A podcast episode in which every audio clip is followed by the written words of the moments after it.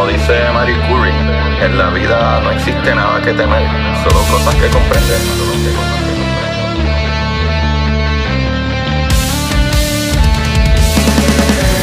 Recuerden correr y buscar la manera de aprender que más le divierta.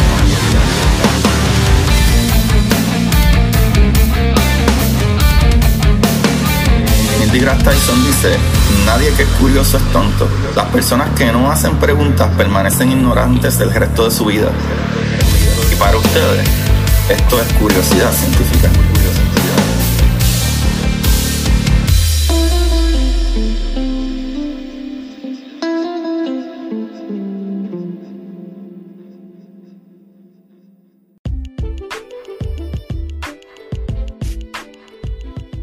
Sí, señor. Buenas, Corillo de Curiosidad Científica. Bienvenido a otro palo de episodio de Curiosidad Científica. Con ustedes, su host Agustín Valenzuela, trayéndole las maravillas y las fuentes de, de energía más calientes y brillosas del universo. Y la verdad es que no son necesariamente las más calientes o energéticas o más brillosas, hay otras cosas. Pero si vives en un planeta eh, o algún mundo en este universo, son las mejores para energía y la vida que puedes tener si estás en la posición y distancia adecuada. Y con esto, pues hablaremos de las estrellas. para los que no han leído el título. Corillo, pero en este caso vamos a hablar de la estrella de unas cosas muy interesantes de ella, ¿verdad? Eh, desde las más cercanas hasta tal vez las más brillosas también. Pero quiero agradecer como siempre a todos esos patrones que me apoyan y con mucho amor les dejo saber que el último libro, el de historias cortas para sentarse en el inodoro, les llegará gratis por su apoyo, sí señor. Y para todos los que desean ser parte de esto, vayan a patreon.com slash Agustín Venezuela. Y si están, ¿verdad? El tiempo suficiente, o sea, tres meses o más. También les llegará su regalito, papá, si es que funciona esto. Pero ahora vamos a lo que vinimos, Josefina. Así mismo es, ya estamos raspando yuca para los pasteles. ¿Y por qué esto es importante? Porque este episodio está igual de sabroso para todos esos curiosos que una yunta de pasteles. Los que no saben que una yunta de pasteles, eh, búsquenlo. Eh, básicamente, bueno, es que en otros países pastel significa otra cosa. En Puerto Rico, es una masa de, de guineo y yuca y le puedes echar dentro cerdo, le puedes echar lo que tú quieras, puedes hacerlo ciego, pero básicamente se hace así, es como si fueran unos tamales, parecidos a los tamales, pero de yuca y, y plátano. Y hay unos de yuca solamente también, son riquísimos todos. Pero, Corillo, no vino a hablarle aquí de comida que me da hambre. Quiero comenzar con lo obvio, que pudiera ser lo más no obvio, no ser tan obvio, así mientras ya empieza a disparatear. Y es que las estrellas más cercanas a nuestro planeta es el Sol, aunque la más cercana a nuestro sistema solar es otra que les hablaré. Así que decidí hablar en este caso, ¿verdad? Que vamos a hablar de las estrellas más cercanas y las más brillosas, porque no son lo mismo. Nuestra perspectiva está mal. Así que es bueno para que uno vaya abriendo su ojo y su mente a como que, ah, ok, es que la relatividad siempre gana, de alguna manera u otra. Bueno, no siempre. Cuando Bell está incluido en eso, él no gana. Así que decidí hablar, ¿verdad? Eh, más desde cercana a nuestro planeta Tierra. Pero si quieren saber desde el sistema solar, pues la segunda sería la primera en la lista. Eh, ¿Verdad? Con eso dicho, hablemos del Sol, que sería la más cercana al planeta Tierra. Pero entonces la próxima después del Sol sería la más cercana al sistema solar. Así que el Sol es una estrella de tipo espectral G2 que se encuentra en el centro del sistema solar, en nuestro sistema, muy bonito. Eh, por sí sola representa el 98.6%, Corillo, escuchen esto, de la masa del sistema solar, así de grande es nuestra bebecita, casi el 99% de la masa de nuestro sistema solar es el Sol. Corillo, la distancia media, eh, ¿verdad? De la Tierra al Sol es de, ¿verdad? Para dar datos exactos, como unos 149 millones 600 mil kilómetros. Pero por eso es que siempre uno dice que son 150 millones de kilómetros. Porque uno redondea ahí. ¿Verdad? Y su luz, ¿verdad? Recorre esta distancia en alrededor de 8 minutos y 20 segundos, papá. Así de rápido va esto. Sobre la energía del Sol en forma de luz solar sustenta casi todas las formas de vida en la Tierra. Así mismo, papá, determina su clima, meteorología y muchas otras cositas. Así que el Sol es nuestra estrella, la más cercana, ¿verdad? Nuestro planeta y la que sustenta nuestra vida en nuestro planeta, por lo que para nosotros es la más importante del universo. Sin ella aquí no habría vida, papá, no habría vida en la Tierra. Así que la segunda estrella más cerca del planeta y sería la primera más cerca del sistema solar. Así que vamos a hablar del planeta, como les dije. La segunda estrella eh, sería Alpha Centauri. Alpha Centauri, también conocida como Rigel Kent, es el sistema estelar más cercano a la Tierra, considerado desde la antigüedad como una sola estrella y con gran importancia mitológica. La más brillante de la constelación Centauro, pero bueno, ya mismo vamos a hablar de la brillante, porque ahí hay un medio revolú con la brillantes, si es que es una palabra. Así que, Corio, se trata de un sistema trinario. Escuchen eso, de tres, formado por tres estrellas, Alpha Centauri A, Alpha Centauri B y Próxima Centauri. El sistema también contiene un planeta de tamaño similar a la Tierra que orbita Alpha Centauri B, lo que le hace el exoplaneta más cercano a la Tierra, papá. Para que sepan, para que sepan, este sistema está a unos 4 años luz de distancia más o menos. Corillo, la próxima estrella en cercanía sería la estrella de Bernard o Bernard que se encuentra en la constelación de Ofiuco y es demasiado tenue para observarla, ¿verdad? Sin telescopio. Alrededor de ella orbitan varios planetas gaseosos. Es una estrella antigua, pero se han visto como llamaradas, ¿verdad? Que salen de ella. Eh, y se encuentra a 5.98 años luz. Y es la segunda, después de Alpha Centauri, más próxima a la Tierra. La próxima es Wolf. W-O-L-F 359. Wolf 359 es la tercera estrella más cercana después del sistema estelar Alpha Centauri y la estrella Bernard, aparte ¿verdad? del Sol.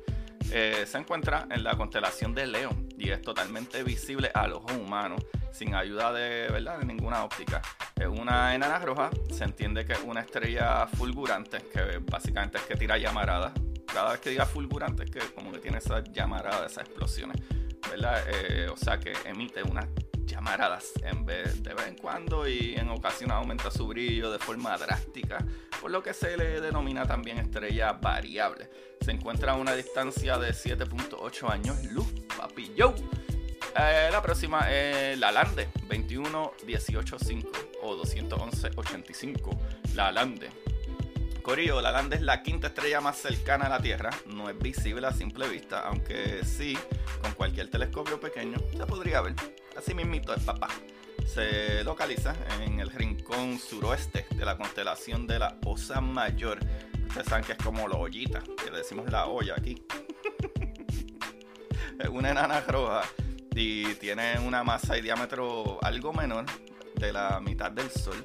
La Lande 21185 se encuentra a unos 8.31 años luz y dentro de 20.000 años se encontrará a 4.7 años luz de la Tierra. O sea, mi amigo, que se debe observar un corrimiento al azul. Interesante.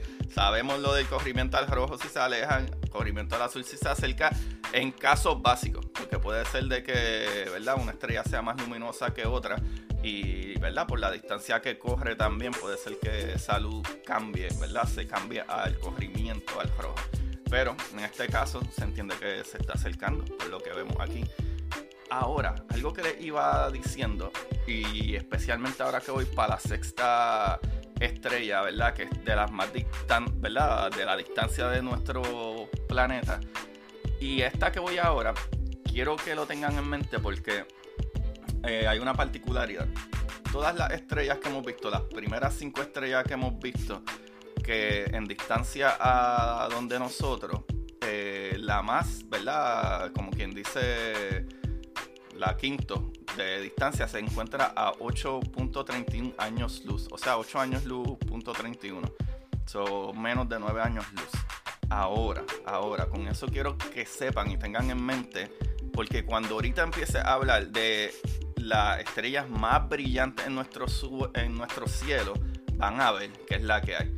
Y esta, la número 6, en distancia, van a ver lo importante de ella, que queda sexta en distancia, pero miren esto, ¿verdad? Es Sirio o Sirius en latín, que es una de las estrellas más famosas, yo diría, casi todo el mundo sabe de Sirius.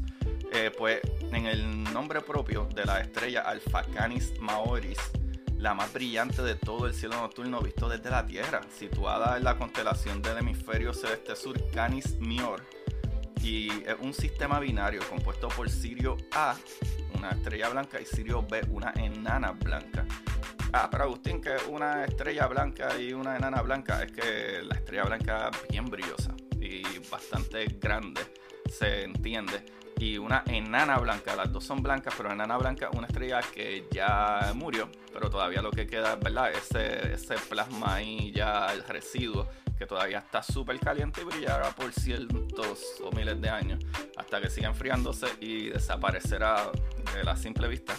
So, Corillo, lo brutal con esto es que hay irregularidad en su órbita y han sugerido la presencia de otra estrella, como una enana roja lo que le haría al sistema ser un sistema trinario. Pero ahora mismo, ahora mismo, ¿verdad? Esa Sirio o Sirio A es la más brillosa y se encuentra solamente a 8.6.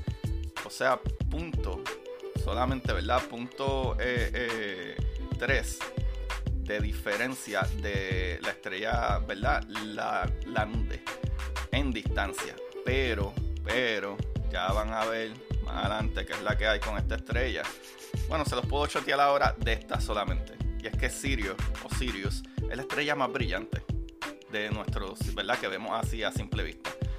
La número 7, Corillo, es Lyoten, L-U-Y-T-E-N 726 raya 8. So, Luiten o Lyoten es el séptimo sistema solar más cercano, situado a 8.73 años luz de distancia, papá. Se trata de un sistema binario, o sea que son dos estrellas compuestas por el Luiten o Leuten 726, raya 8A y estrella, ¿verdad? De tipo fulgurante, ¿verdad? Que tiene llamaradas. Y está también llamada BL SETI y Luten 726b. También una estrella ¿verdad? fulgurante, así que tira llamaradas y explosiones y, es irregular. Así mismo, ¿verdad? llamada, como les dije. Eh, aunque se ha postulado la existencia de dos planetas mayores de Júpiter, supuestamente que están orbitando a, a Luten 726 8A, no se ha demostrado ni la presencia de una enana marrón tampoco, así que maybe hay un tercer, ¿verdad? Este, tres o cuatro cosas orbitando ahí entre ellas, pero hasta ahora se entiende que es una estrella binaria. La número 8, ¿verdad? Es la Ross 154, ¿verdad? Eh, eh, eh, actualmente la octava estrella más cercana a una distancia de 9.68 años luz. No es visible a simple vista. Y ahí vamos empezando con las cosas que están lejas. Igual que como la segunda y la tercera ni siquiera son visibles a simple vista tampoco en distancia.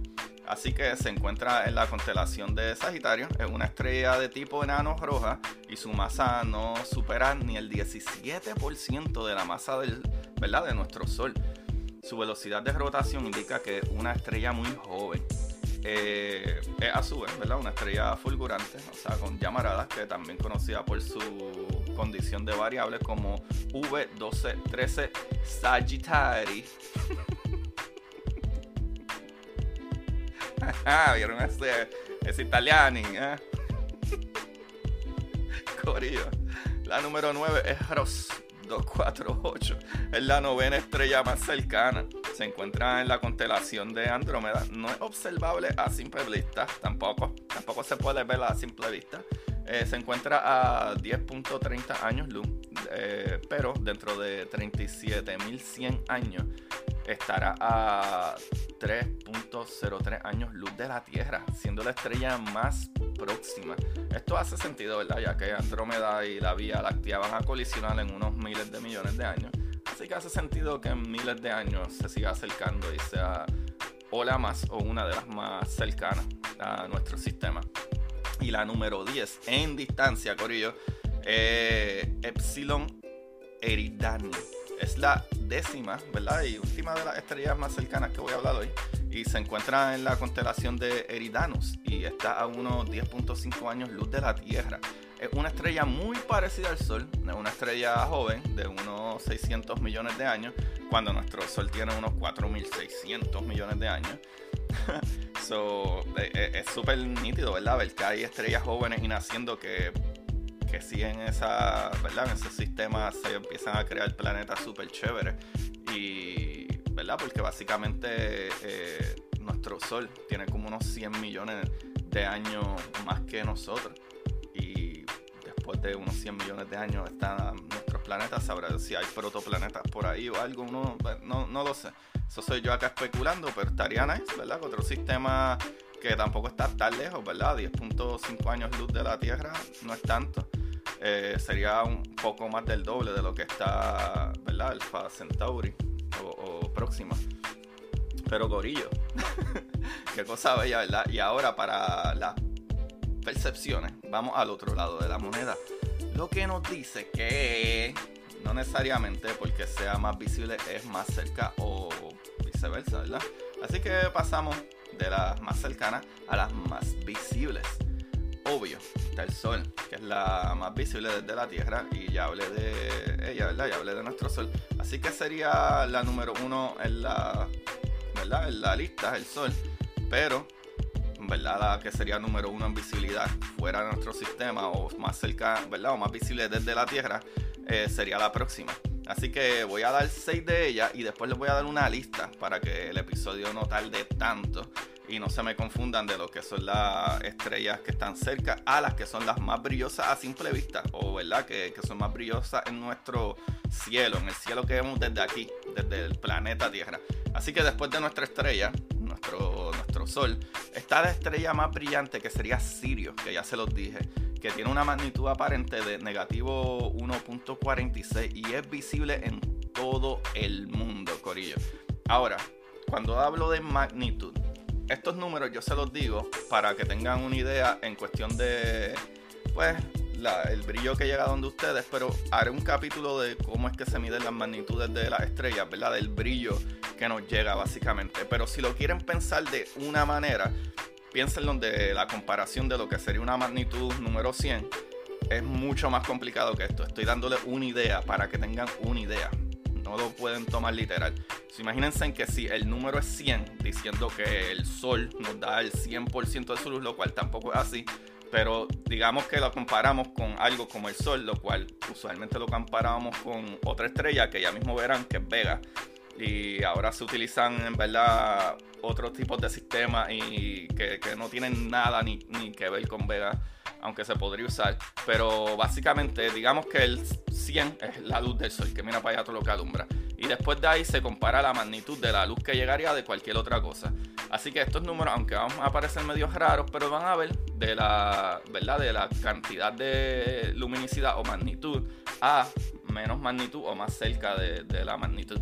Así que para que tengan idea, ¿verdad? Que como ya les dije, que Sirius o, Sirius es la estrella eh, que más visible es en todo el mundo. Escuchan esto, Sirius es en todo el mundo, se puede ver. Y su magnitud, ¿verdad? Es de negativo 1.46. Esta deslumbrante estrella se encuentra en la constelación de Can Mayor, como ya les dije, pero es la estrella alfa de esta constelación. Sirius, como les dije, y se lo voy a repetir para que vean, Sirius está a 8.6 años luz de distancia de nosotros. Eh, y está brutal porque hay como 4 o 5 estrellas que están mucho más cerca y muchas de ellas ni se ven. Y Sirio, que está a 8.6 años luz de distancia, eh, es la más vista y la más vista en todo el mundo. Para que vean qué brutal está eso. ¿Sabe?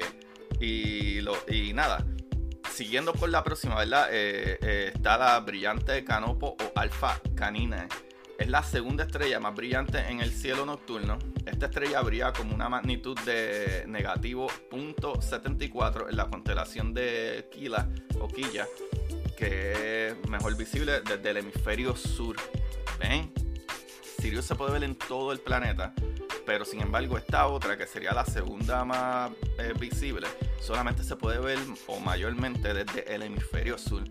eh, Canopo se encuentra más lejos que cualquier otra estrella en esta lista, ¿verdad? A 310 años luz de distancia del Sol. Es lejísimo, pero ¿qué te dice eso? Que la brillante Canopo, ¿verdad? O Alfa Carina, tiene que ser una estrella o súper masiva, o súper caliente, o súper brillante. ¿Sabes? Por, las razones de que o muy grande o, muy caliente y las temperaturas, y por eso brilla tanto. Tiene que ser una estrella masiva. Eso está súper brutal. Ahora, vamos a Alpha Centauri, ¿verdad? Una estrella más cercana, pero un poco más débil. So, obtuvo el tercer lugar aquí en esta lista y les voy a dar un poquito más porque hay otras listas, pero son unas listas un poco más viejas, por eso fue que decidí poner a esta estrella en este orden. So, de hecho, ¿verdad? Esta estrella, ¿verdad? Alpha Centauri, eh, un, en un sistema estelar que consta de tres componentes, como les dije anteriormente, uno de los cuales también se conoce como Rigil eh, Kentaurus. Así que Alpha Centauri se coloca en la constelación de Centauro y brilla con una magnitud eh, visual de .1 y pues puedes ver el sistema en el cielo del sur. No es visible para los observadores ubicados al norte de, ¿verdad? del paralelo de 29 grados. Así que otra estrella que puedes ver para el sur, no se puede ver para donde nosotros, acá en el norte. La cuarta estrella más brillante es Arturito. Arturo. Arturito. Así yo supe toda la vida en Star Wars hasta que cumplí los 35 años que pensé que R2D2, R2D2, era Arturo, Arturito, no R2D2. Esta estrella, ¿verdad? La cuarta más brillante, eh, Arturo, el miembro principal de la constelación de Boyero, con la magnitud aparente de .05. Arturo es mejor visible en el cielo interval desde el hemisferio norte. Esta estrella gigante naranja se encuentra a 37 años luz de distancia. Miren esto, esta cuarta estrella, hay una a 310 años eh, luz de distancia, esta está a 37 años luz de distancia, pero incluso esta, que sería la cuarta estrella más brillante, eh, no caería ni siquiera en los top 10, ¿verdad? En las 10 estrellas más cercanas, tampoco a, nuestro planeta. Así que se imaginarán, ¿verdad? Eh, la luz y el brillo. Ahora, la próxima que ocupa el quinto lugar es Vega. Vega también una estrella bastante famosa, es la estrella más brillante en la constelación eh, septentrional de Lira y también parte del asterismo conocido como Triángulo de Verano. Eh, esta estrella se encuentra a 25 años luz de nuestro sistema solar. Durante muchos años, Vega se usaba como referencia para establecer el valor cero de la magnitud estelar. Sin embargo, estudios posteriores determinaron que su magnitud es de 0.03 para las observaciones visuales. Vega todavía se puede usar, como les dije, como punto cero, ¿verdad? Para comparar estas magnitudes, pero eh, para observaciones más avanzadas se usa un elaborado sistema de calibración, ¿sabes? Ya tenemos equipo y tecnología suficiente para hacerlo. Así que, Vega, aparte de que eres un buen personaje en Street Fighter, eres una de las mejores estrellas visibles.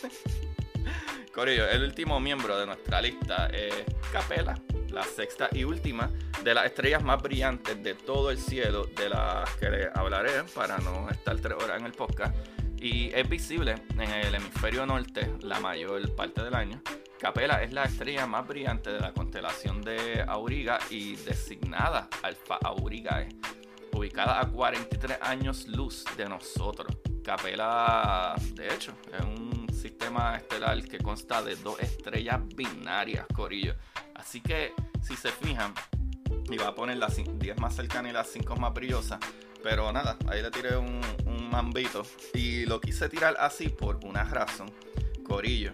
Y van a ver. Es que en las diferentes páginas que saqué la información, una de estas páginas es Astroafición. Pueden buscar astroafición.com y ellos ponen eh, ahí eh, una lista de las 20 más brillosas y hay unas eh, de estas estrellas, por ejemplo, de, las primeras están bastante al mismo, ¿verdad? En el mismo orden que yo las puse, de las primeras seis más brillosas, pero hay unas que no. Y por ejemplo, si me tiran Sirius, ¿verdad? En astroafición, si me tiran Sirius como la primera, pero entonces Canopus es la segunda, Arturo la tercera, Alpha Centauri A la cuarta, Vega quinta, Rigel eh, sexta, eh, Procyon séptima eh, y por ahí para abajo. Eh, pero si se fijan, hay unas que saltan de posición. Por ejemplo, aquí tienen a. ¿Verdad? Yo tengo Alpha Centauri como la tercera y aquí en esta lista tienen Arturo como la tercera. Pero por la razón que yo las puse, en el orden que yo las puse, es que este artículo, eh, ¿verdad? como tal, fue del 2019 y el artículo de, ¿verdad? De donde yo saqué la información es del 2021, ¿sabes? De donde saqué las otras informaciones, debería de decir. So, los artículos que estoy tomando van desde el 2013, 2015, 2019, 2021 de al presente. Y por eso fue que puse mi más brillante en ese orden. Pero como les dije, en muchos de estos artículos también, como quiera, salen en otro orden. Y por la razón que las puse en más brillante, en el orden que yo las puse, es porque los artículos más cercanos las ponen de manera, ¿verdad? Más de la manera que yo las puse. Pero anyway, pueden ir a top10listas.com, eh, astronotuya.es, astrofición.com, eh, starwalk.space slash es slash news y astrobitácora.com. Y ahí pueden ver información parecida a la que yo les dije aquí. Eh, como siempre, pues yo tiro y jalo un poquito y tú sabes, este, le doy, le doy mi toque y, y pues lo escribo más o menos de la manera que yo le explicaría. Pero la información es bien parecida a la que yo acabo de dar ahí y gracias a esa gente que toma su tiempo y también eh, eh, escribe estos artículos que están muy, muy brutales. Corillo, como siempre, me pueden buscar a mí en Curiosidad Científica Podcast, Curiosidad Científica Podcast en Instagram y Twitter. Y pueden ayudarme, mano. Ahí en los links eh, están mis libros. Los links de mis libros están ahí en mi página. Y pueden ir a Amazon y pueden buscar mis libros directamente ahí como, eh, ¿verdad? Mi último libro de historias cortas para sentarse en el inodoro. Historias cortas para sentarse en el inodoro. Mi libro anterior, La Exploradora, Titán y mi primer libro de curiosidad científica, El universo en arroz con habichuela, que es una introducción bien, bien básica a lo básico de la ciencia y la física. Eh, también, Corillo. Eh, mi próximo libro, sería la segunda parte de exploradora, eh, estoy trabajando duro en ver si eso sale antes que se acabe el año, pero estamos un poquito atrás. Ya el libro básicamente está escrito, pero hay que editar. Y eso toma tiempo y toma dinero. Así que por eso es que muchas veces su ayuda es importante. Nuevamente le quiero agradecer al corillo del Patreon y al corillo que nos apoya aquí en el link abajo en la descripción de Anchor Listener Support, que todo eso nos ayuda un poquito porque a pesar de que esta información yo la hago con amor y cariño, nunca viene mal, ¿verdad? El apoyo. Así que les agradezco un montón y ya ustedes saben, búsquenme en las redes sociales, taguenme y compartan estos episodios y eso sí que no les cuesta nada compartir ese episodio y darme un rating que ya lo pueden dar tanto en Apple Podcast como en Spotify, le pueden dar rating y me ayudan si le dan 5 estrellas y les agradezco un montón. Así que ahí lo tienen muchachones, estamos ready para asustar. Yo pues, como soy así feito, no necesito gastar dinero en mascarita. Pero nada, ya, me voy, los dejo en paz, no los molesto más. Se les quiere. Muchísimas gracias. Que tengan excelente semana. Nos vemos la semana que viene. Bye bye. Y para ustedes, esto es curiosidad científica. Curiosidad científica.